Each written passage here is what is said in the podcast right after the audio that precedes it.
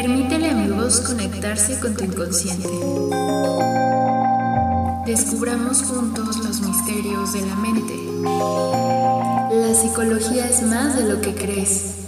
No temas a lo desconocido. No le temas al poder de tu mente.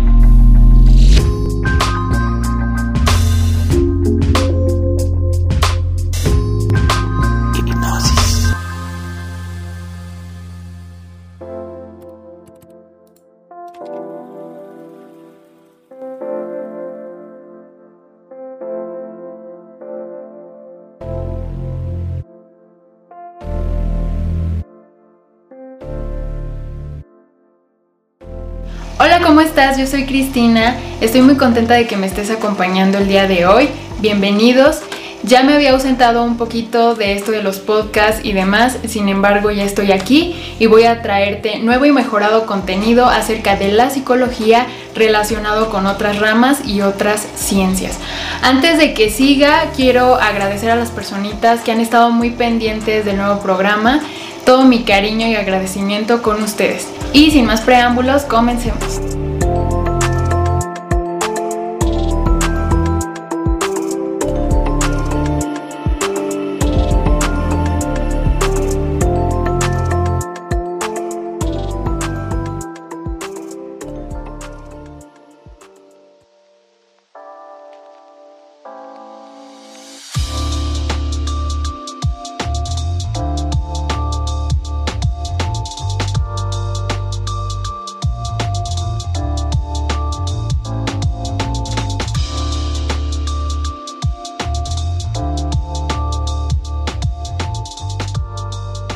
Muy bien, y para comenzar vamos a estar hablando acerca de un tema que es un poco polémico y que seguramente lo reconoces estés dentro de la psicología o fuera de la psicología, porque es un tema que es de mucho interés, de curiosidad en ocasiones.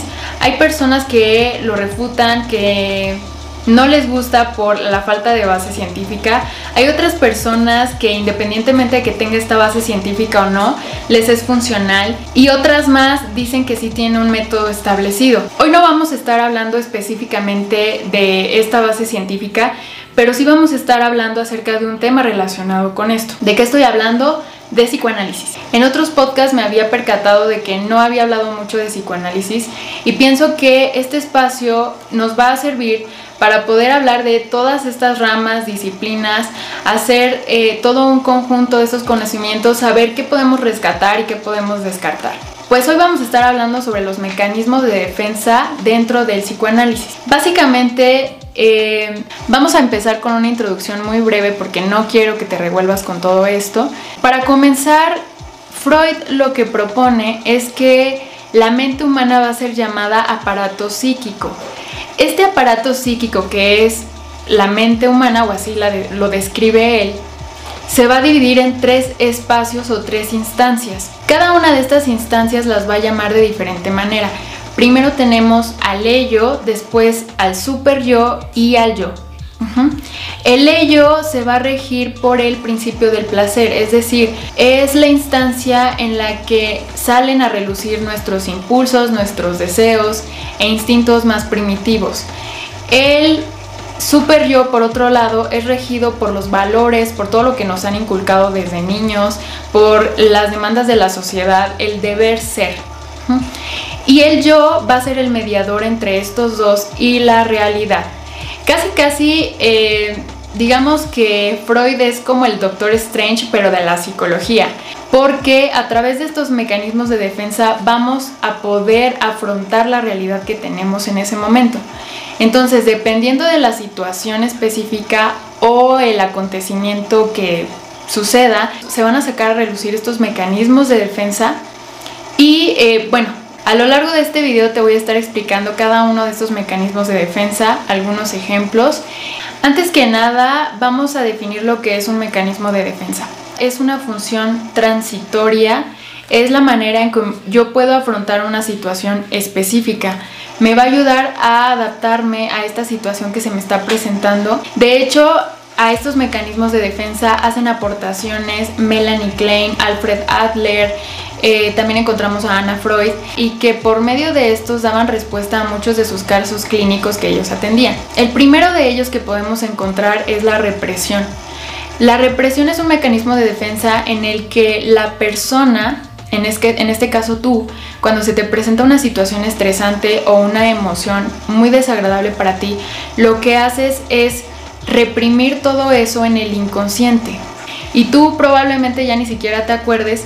Entonces, básicamente las reprimes porque no las puedes gestionar de otra manera. Entonces, básicamente aquí lo que hay que hacer es pagar un precio, que en este caso va a ser por medio de la enfermedad, por el hecho de que no puedes gestionar todas estas emociones y no puedes liberar esa tensión. Como menciona Freud, las emociones expresadas nunca mueren, son enterradas vivas y salen más tarde de formas más desagradables.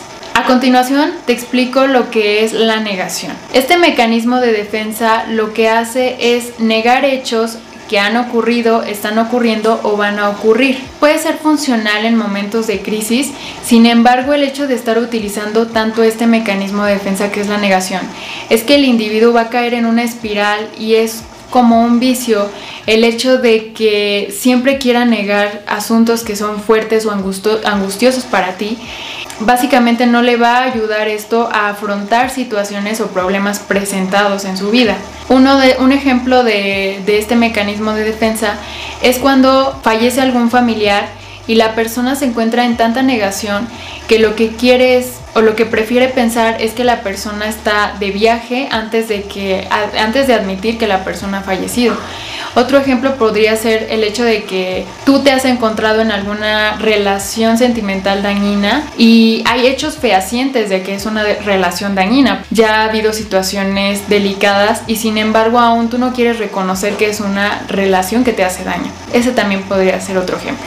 El siguiente mecanismo de defensa que podemos encontrar es la formación reactiva. No nada más los mecanismos se niegan o se reprimen como los que habíamos visto anteriormente con la represión y la negación, sino que en este mecanismo de defensa que es la formación reactiva, lo que va a suceder es que una idea o una emoción se va a transformar en todo lo contrario, es decir, vamos a pasar del odio al amor. Y si por ejemplo una persona no ha admitido su sexualidad libremente, lo que va a ocasionar es que no nada más no lo va a admitir, sino que va a surgir este odio hacia las personas que tienen una sexualidad diferente. Por ejemplo, la homofobia. Como no admites que tienes una que probablemente tienes tendencias homosexuales, aquí va a surgir lo que es la homofobia por las personas que abiertamente sí lo son. No, entonces el hecho de que esto suceda, la persona va a decir, no nada más no soy gay o no soy lesbiana, sino que odio a los gays o a las lesbianas. Esto es la formación reactiva y así funciona este mecanismo de defensa. El siguiente mecanismo de defensa que podemos encontrar es la proyección. Y como su nombre lo dice, identificas elementos en otras personas que no identificas en ti mismo. ¿Por qué? Porque no los puedo reconocer o no quiero reconocerlos, más bien. Un ejemplo de esto sería cuando los padres regañan a un pequeño, a su hijo, y le dicen, es que no sabes hacer las cosas, es que eso no se hace de esa forma y los padres lo minimizan, ¿no? Entonces le, le hablan de una forma muy despectiva y el pensamiento de los padres es, yo no soy el que está mal, mi hijo es el que está mal. Esa es una forma de proyectar la autoestima de los padres. Otro ejemplo de proyección es cuando los padres por ejemplo, te mencionan, a mí me gustaría, antes de entrar a una carrera, a mí me gustaría que estudiaras eso. O me gustaría que tuvieras tantos hijos.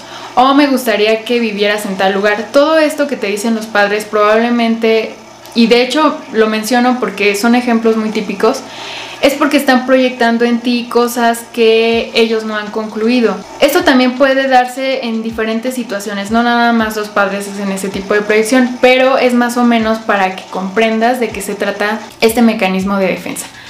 La contraparte de la proyección es la introyección. Se refiere a la forma en cómo adaptas cualidades o gestos de otras personas que están a tu alrededor, ya sea padres, figuras de autoridad, hermanos, amigos.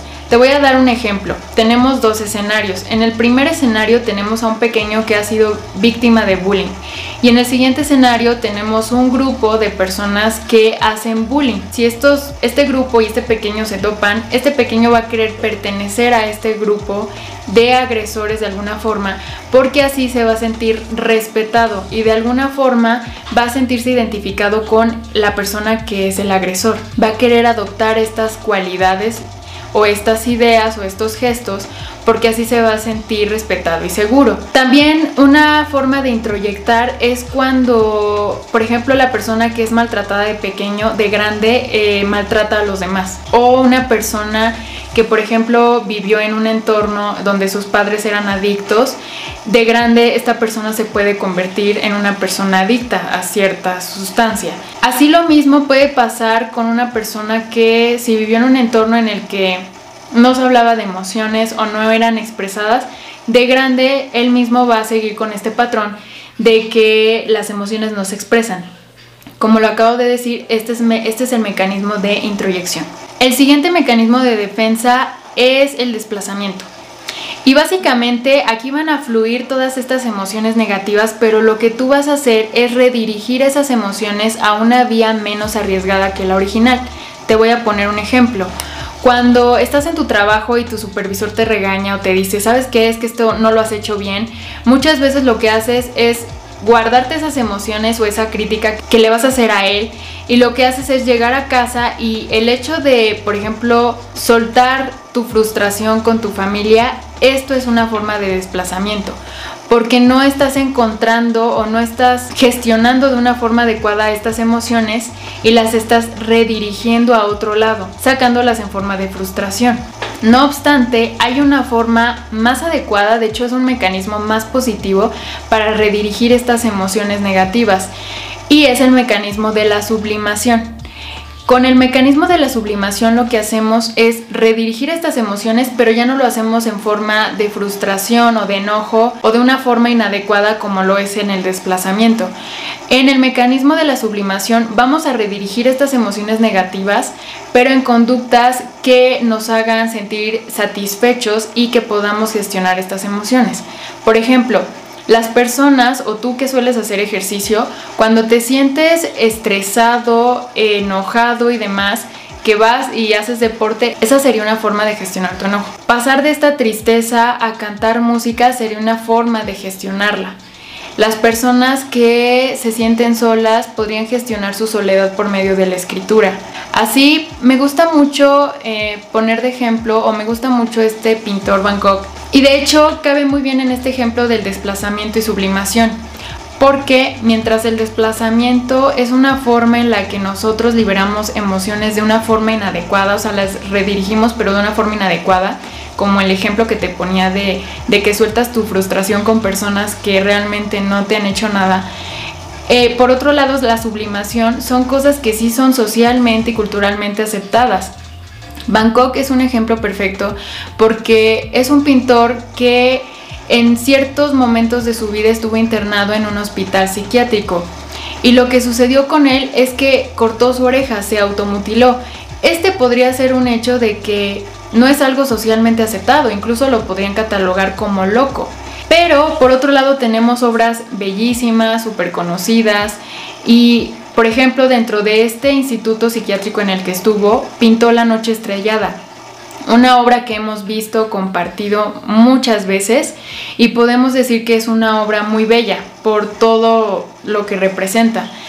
Eh, sin embargo, si te das cuenta, Bangkok de alguna forma como te mencionaba, en algún momento no estaba tan cuerdo y sin embargo pintaba estas obras que sí eran socialmente aceptadas a diferencia de la automutilación que no. Entonces lo que yo me pondría a pensar es que hay un poco de locura en su arte y sí sería para preguntarse, ¿hay locura en esa belleza o hay un poco de belleza en su locura?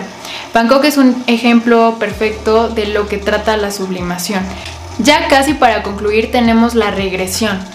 Este mecanismo de defensa, como su nombre lo dice, es regresar a una etapa más temprana. Normalmente se presenta en niños. Precisamente cuando los padres están divorciando, el hecho de que el niño moje la cama o que se chupe el dedo es una regresión a una etapa más temprana en el que el niño se sentía seguro. De eso trata básicamente este mecanismo de defensa. Y por último, estaríamos hablando de la racionalización. Siempre tratas de dar argumentos lógicos aun cuando realmente no los haya. O aun cuando haya sido un error tuyo, siempre tratas de justificar por donde se pueda este hecho. Mira, y eso no está mal porque de alguna forma este mecanismo de defensa que es la racionalización, lo que hace es que nos tomemos las cosas con calma, que te tomes las cosas con calma, que si se te presenta un problema no te quedes en estado de shock como lo que pasa con la negación. Pero muchas veces de hecho lo relaciono con el coaching porque con este mecanismo de defensa lo que tratas de hacer es ver que todo está bien aun cuando no lo está. Y entonces empezamos con este tipo de ideas o pensamientos de, bueno, pasó esto, pero estoy bien y de alguna forma, como te comento, es bueno en ciertas situaciones porque no entras en crisis, pero racionalizar todo el tiempo lo que va a ocasionar es que nunca le des apertura a esas emociones negativas. Y entonces, así se esté quemando la casa, vas a decir, ah, todo está bien. O por ejemplo, rompes con una relación sentimental, ah, todo está bien, no hay que preocuparse, eh, esto va a pasar. Realmente lo que va a ocasionar es que no puedas afrontar estas situaciones y estos problemas de una forma adecuada. Entonces no vas a saber y no vas a tener estas estrategias de afrontamiento que no puedas gestionar de una forma adecuada tus emociones y el hecho de usar tanto este mecanismo de defensa, el hecho de racionalizar tanto las cosas y encontrarles algo lógico, es que nunca vas a permitirte sentir emociones. Y entonces cuando se te presente un problema aún mayor, no vas a saber cómo actuar y no vas a saber cómo afrontar el problema. De hecho, este mecanismo se presenta mucho en personas evasivas, en personas que evadas siempre el problema o digas cosas como todo está bien a pesar de que no conseguí el trabajo, todo está bien a pesar de que terminé mi relación, estoy en calma, me siento bien, no hay que preocuparse. Esto es racionalizar las cosas aun cuando las cosas no estén bien. Y bien, ¿qué te ha parecido el video? ¿Te has identificado ya con uno de estos mecanismos de defensa? Si tienes alguna pregunta, puedes dejármela en la parte de los comentarios, me gustaría mucho leerte. Sígueme en mis redes sociales, me puedes encontrar como Cristina Saldaña. También voy a estar dejándolas en la cajita de la descripción. Eh, no olvides suscribirte y sobre todo activar la campanita de notificaciones porque por ahí te estará llegando un mensajito de que ya subí nuevo video o nuevo contenido. Yo deseo que estés súper bien, cuida mucho tu salud mental y nos vemos en una próxima ocasión.